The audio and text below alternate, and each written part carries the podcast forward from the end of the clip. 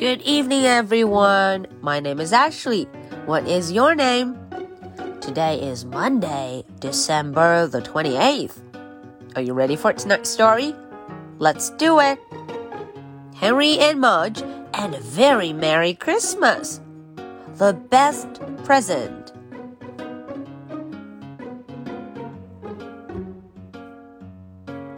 小又到了周一听绘本故事的时间啦。上周五是圣诞节，Last Friday was Christmas，圣诞节 Christmas。小朋友们都收到礼物了吧？我们的 Henry 也过了 Christmas 圣诞节 Christmas。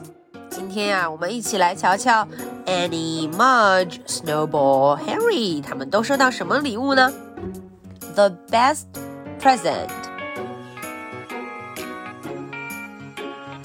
On Christmas morning, Annie and Uncle Ed came over to open presents with Henry's family. Annie got some new dresses and new lace hankies and new teacups for her collection. Harry got games and comics and two new fish in his stocking. Mudge got a stuffed reindeer and Snowball got a coat. She's so cute, said Annie. Soon all of the relatives arrived for breakfast. Grandma and great grandpa Bill, Aunt Sally, Uncle Jake, and the smell of pancakes filled the house. Mudge and Snowball sat under the table while everyone ate. A lot of food fell under the table. Uncle Jake lost one whole pancake. Oops, he said. Aunt Sally lost one whole muffin. Oops, she said. Henry's father lost three slices of ham. Oops, he said. Wow, Mudge could eat. Mudge was really happy. After breakfast, the relatives went home with their Christmas cookies. Great Grandpa Bill was biting off a chimney on the way out the door.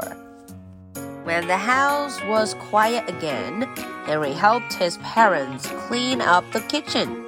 Mudge helped her too, of course. Then they all went out for a walk.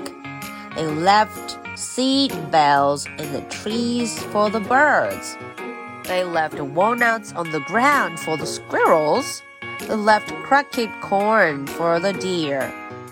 When they got back home, Henry put his arm around Mudge. Merry Christmas, Mudge, Henry said. You are still the best present of all. Mudge wagged and wagged and wagged.